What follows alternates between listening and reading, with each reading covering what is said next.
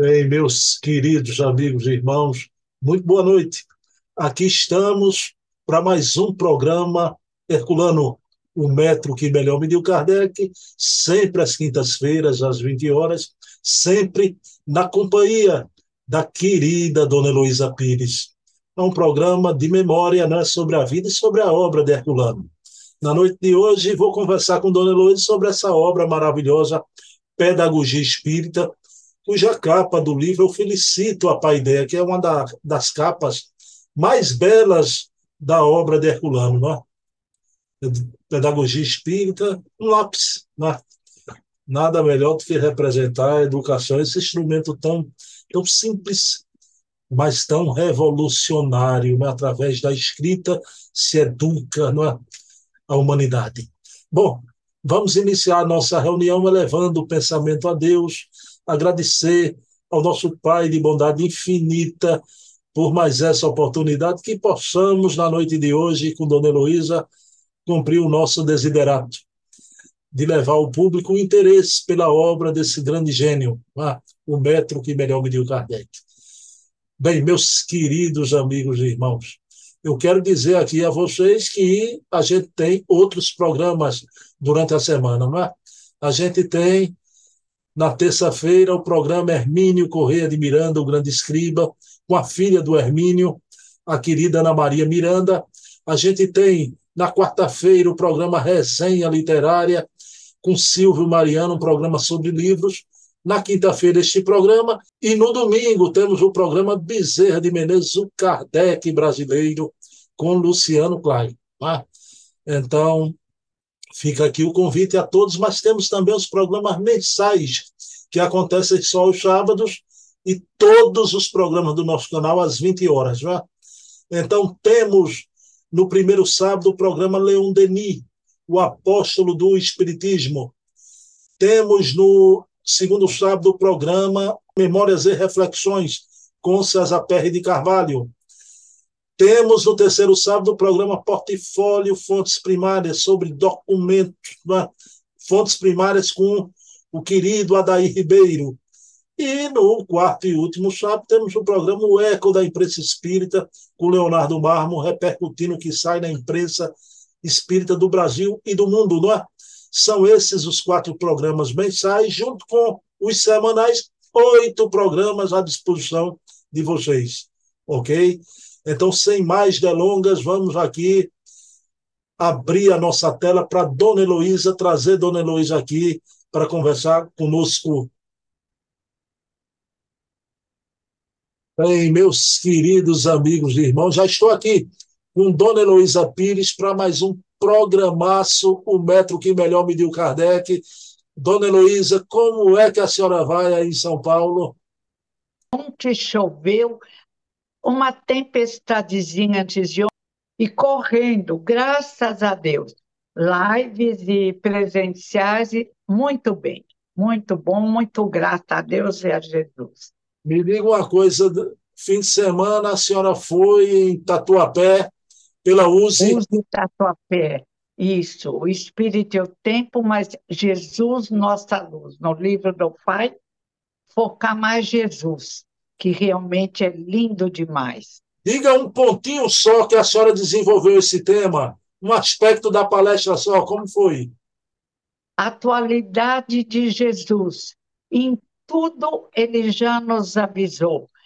Respeito à mulher, naquela época que as judias ele tinha discípulas mulheres, Madalena, que ele respeitava, inteligentíssima, Joana de Cousa, as irmãs Marta e Maria e o exemplo da sua própria mãe. Nunca considerou as mulheres inferiores.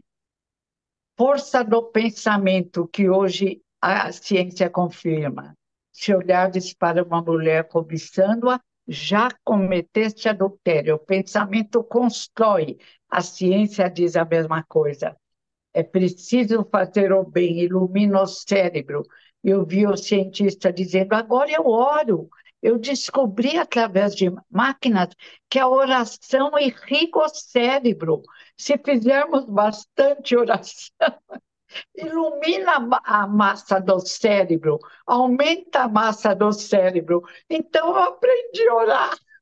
Jesus levou uma vida exemplificando tudo o que nós precisamos aprender. Que coisa incrível! O respeito às crianças. Deixai vir a mim as criancinhas.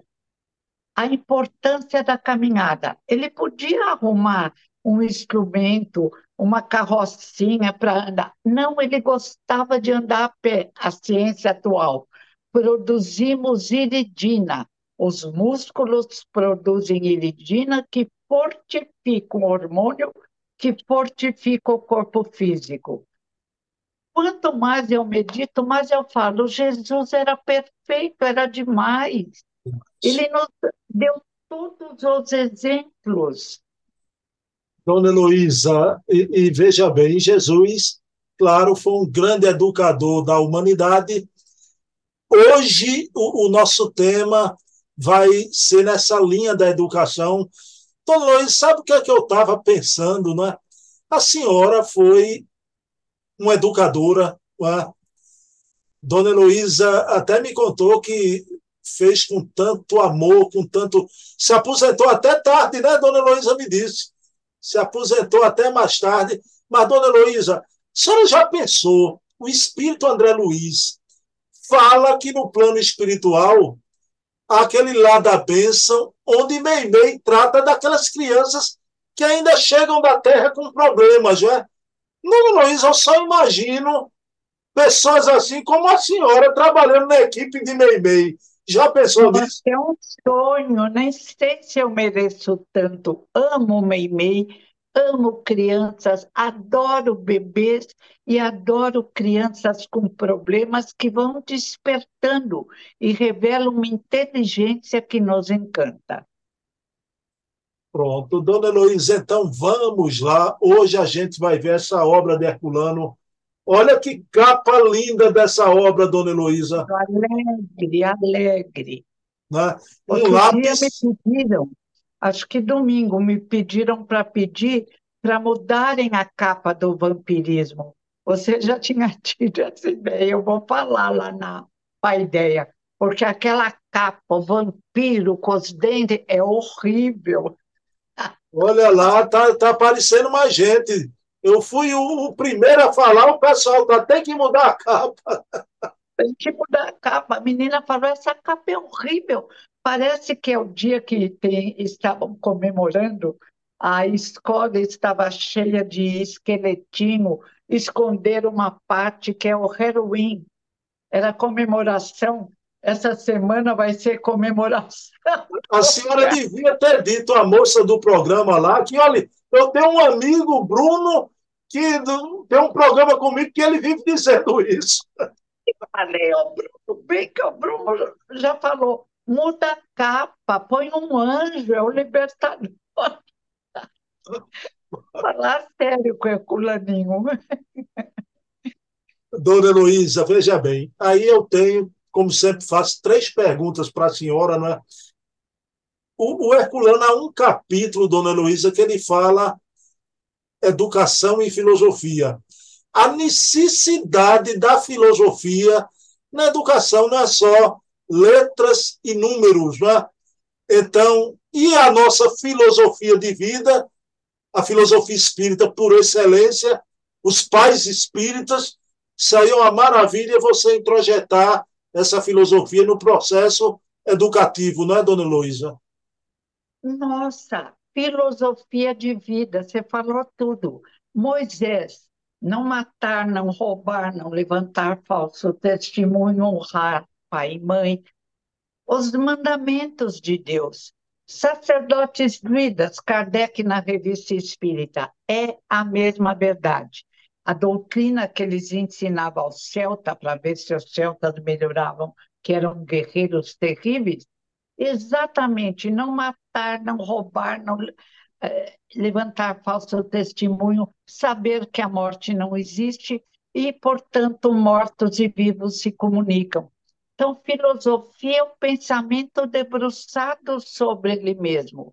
E a educação exige esse pensamento debruçado sobre ele mesmo para nos ensinar como educar. E pensando, filosofando, verificamos que Jesus é o nosso exemplo, nosso maior exemplo, e que deve ser apresentado às crianças. Agora, ele enviou professores, somos todos irmãos. Quem acredita em Maomé, beleza. Maomé adorava Maria, adorava Jesus. Quem acredita em Buda, maravilha.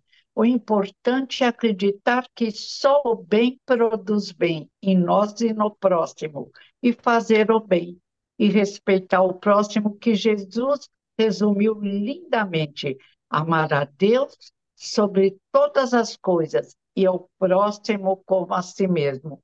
Pronto. Tão fácil e tão difícil devido à nossa cabeça dura de seguir corretamente. Chegaremos lá. Dona Heloísa, tem um autor espírita, né? Desde quando minhas filhas eram pequenas, ele é maravilhoso, Roque Jacinto, não é? Ai, o Roque Jacinto, Roque ele Jacinto. é uma graça. Ele tem livros Pô. infantis, mas, Dona Heloísa, tinha até um livrinho, veja a pergunta que eu vou lhe fazer, é, O Lobo Mal Reencarnado, que é como se fosse a história do lobo mal, mas ele é- era mal naquela encarnação, né? mas ele volta bonzinho na outra.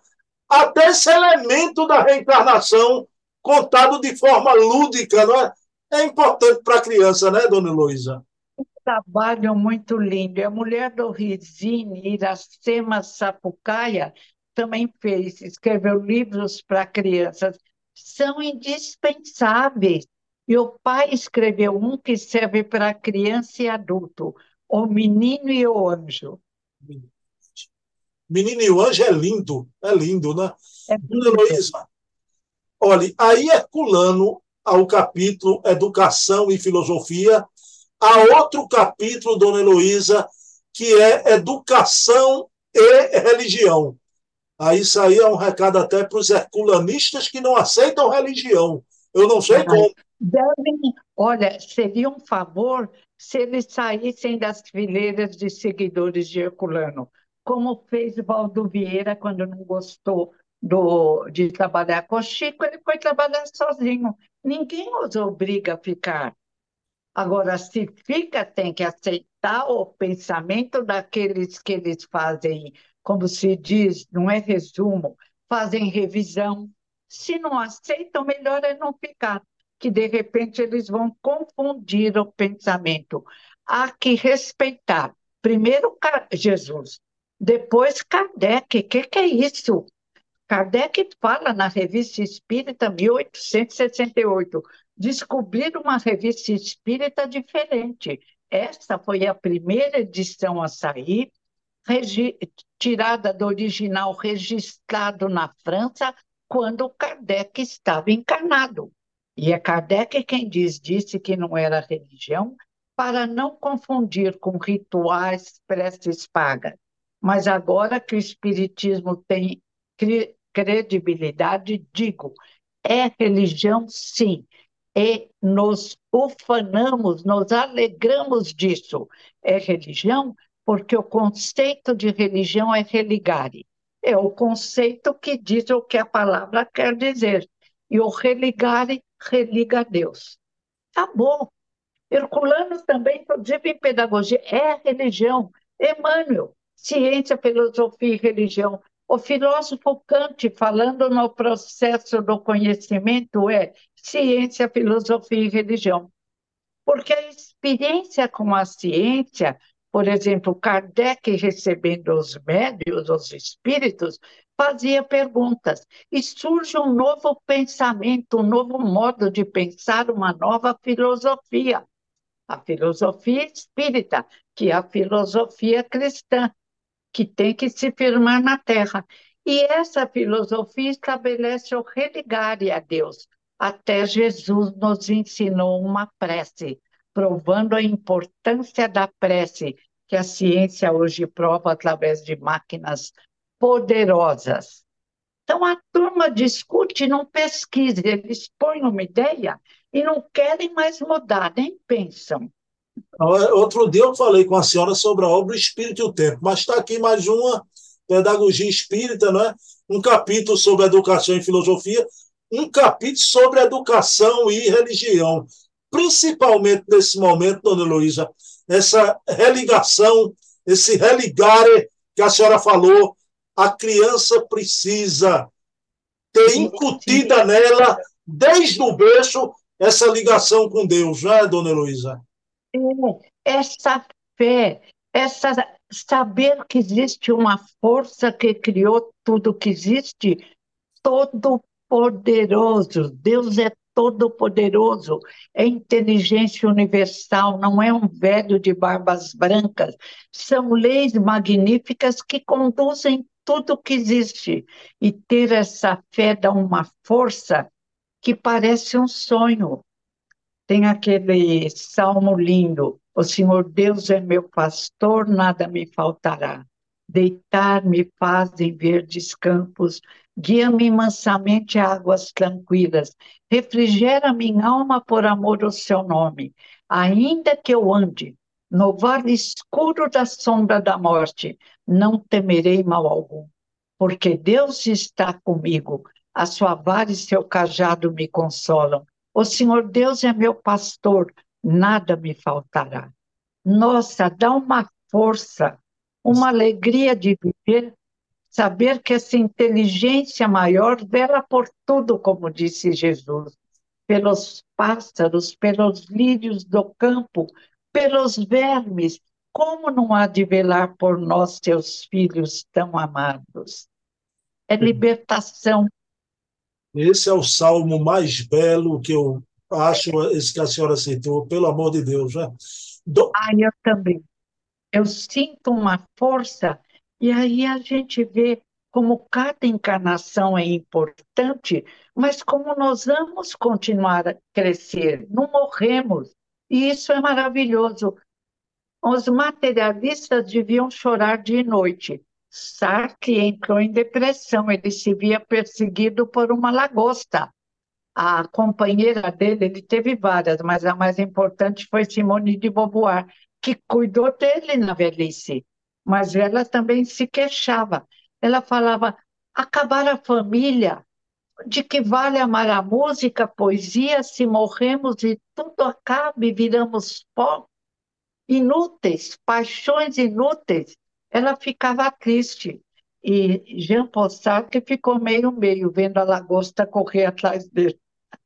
Mas ele era bom. Agora já reencarnou, vai compreender que não morremos, que Deus existe vai dilatar a visão. Dona Heloísa, aí o Herculano, mais na frente na obra, tem um capítulo, né, A Didática de Kardec. Eu queria saber da senhora Dona Heloísa, o Espiritismo é uma doutrina de educação, né? E, claro, aquele que foi na Terra o representante do Espírito de verdade tinha que ser um educador. Mas a minha pergunta, não é? A senhora, como educadora, isso deve tocar profundamente na senhora, né? Allan Kardec ter sido um educador também. E Kardec, não por acaso, foi levado pela mãe no castelo, no querido, um dos maiores educadores da Europa, Pestalozzi, cuidava de crianças. Ele adorava educar, principalmente quem não podia pagar. E o castelo, sempre doava um castelo para ele, sempre ele ia à falência, porque ele não cobrava. E ele queria o quê? Desenvolver o quê? Fraternidade, amor ao próximo, compreensão de que somos todos iguais, o rico, o pobre, o branco, o preto, o vermelho, tudo isso é bobagem. Já naquela época, o grande Pestalozzi educava dessa forma. Não por acaso, Kardec foi educado por esse educador lindo, querido, que conhecia a verdade. Ele era protestante, mas ele não impunha a religião ele só orava a Deus. E Kardec trouxe todo aquele eh, conhecimento. E a Meli era educada pelos pais lá na escola normal, na escola de artes, e ela adorava e lia os livros de Pestalozzi. Por isso, quando eles se encontraram, ela com 30 anos, nove anos mais velha do que Kardec, foi uma paixão. Eles tinham o mesmo modo de pensar, a mesma luz pestalose, a luz maior Jesus de Nazaré, e se ligaram e numa hora difícil de divulgar o espiritismo, perseguições, calúnias, os dois venceram em toda a linha. Casal lindo. Dona Heloísa, minha pergunta derradeira para a senhora, não é? Herculano fala que quando foi lançar a revista Pedagogia Espírita, ele convidou algumas pessoas, mas ele percebeu que o pessoal ficou com medo de escrever sobre pedagogia, estava tudo no início ali, não é? Aí ele convidou o amigo dele, argentino, grande filósofo, Humberto Mariotti. E Herculano usava até um estratagema, eles usavam pseudônimos para escrever os artigos, né? Mas ele disse que, mesmo assim, naquele primeiro momento, não houve é, uma aceitação daquela divulgação da revista espírita. Mas, mesmo assim, Herculano não baixou a serve, né? E mais tarde, a pedagogia espírita venceu no Brasil, né? Foi uma luta absurda, não conhecem conceitos. Como não existe pedagogia espírita? Se existe uma nova forma, vem da ciência, uma nova filosofia, um novo modo de pensar, somos imortais, vivos e mortos se comunicam, existe várias encarnações. Se existe, precisamos de uma pedagogia, de uma arte de ensinar, de métodos próprios. Como dispensar a pedagogia espírita? Olha, às vezes é difícil lidar com o povo. E o pai foi corajoso e firmemente e venceu. É, dona Luiz, e outro perigo que eu observo né, é que a educação no Brasil, principalmente a educação a nível universitário, né, ficou muito atrelada ao materialismo dialético. Né? E isso aí a gente não pode trazer esse elemento do materialismo dialético para a pedagogia espírita, né, dona Heloísa? Jamais. Senão nós não conhecemos o educando. Alguns educandos trazem ao consciente encarnação, encarnações do inconsciente, são verdadeiros gênios como, por exemplo, Einstein, que tão facilmente aceitou a antimatéria e que diz: acabou, pulverizou, antimatéria acabou com o materialismo. E diz lindamente: Deus existe, eu creio em Deus. Era um gênio. Nele a verdade havia se gravado no cérebro do corpo físico. Então criam uma ideia tola atrapalham o próprio desenvolvimento e o de outros. E hoje os jovens convidados ao materialismo estão querendo gozar a vida a qualquer preço, porque amanhã eu morro, morro de repente acaba. Que ideia absurda! Elizabeth Kubler-Ross, médica formada na Suíça, fez psiquiatria no, em Nova York, foi trabalhar no hospital municipal e diz, ela era materialista, mas trabalhando com doentes em quase morte, ela viu que a morte não existe. Eles saíam do corpo físico, mas voltavam. Às vezes ficavam meses, o corpo como morto. Eles contavam o que viam. Eles viam casas, cidades, o que André Luiz fala os pastores protestantes aceitaram.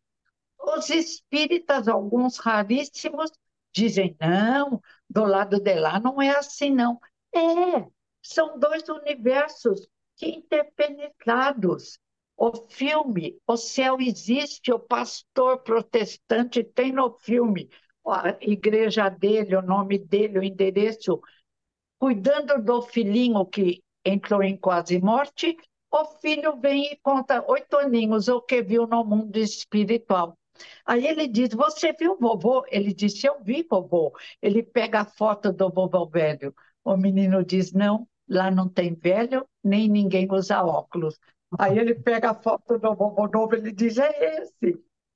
O, o trabalho de pastor e neurocientista dos Estados Unidos e a ciência atual confirmam a doutrina espírita e tem aqueles que se dizem espíritas e não leem nada, alguns leem os próprios livros, que não são tão bons, senão não falariam tolice. Criam absurdos que causam desânimo, depressão. Ai daquele que não acredita na continuação da vida, que não acredita, não tem fé em Deus. Ai dele, fica muito difícil viver. Dona Luísa, que bonito a senhora falou aí, né? No, no mundo espiritual, ninguém usa óculos, né, dona Luísa? menininho de oito anos. Aí o pastor disse: Nossa, pensávamos que do lado de lá, no céu, ficaríamos dormindo até Jesus nos acordar. Mas isso não é real. Continuarei pastor, mas vou apresentar este céu que é uma cidade que tem gente, que tem jovens, que tem templos, que tem estudo. Pastor protestante. Dona Luísa, eu queria pedir à senhora a sua palavra final, já que a senhora foi educadora e é espírita, para os pais que educam as crianças, mas também para os mestres, né? Do Brasil inteiro. Verdade. Ninguém está fazendo favor ao colocar em sua sala de aula uma criança com problemas especiais. O favor é para nós mesmos, que aprendemos que não podemos, como dizia o doutor Ivan Ferrareto, em todas as aulas que dava na ACD. Ele era presidente da ACD. Não podemos estabelecer um diagnóstico fechado. Isto ele pode, isto ele não pode, este vai ser um vegetal. Não existe isso. Tem que estimular, confiar, e de repente a florzinha murcha desabrocha, nos encantando.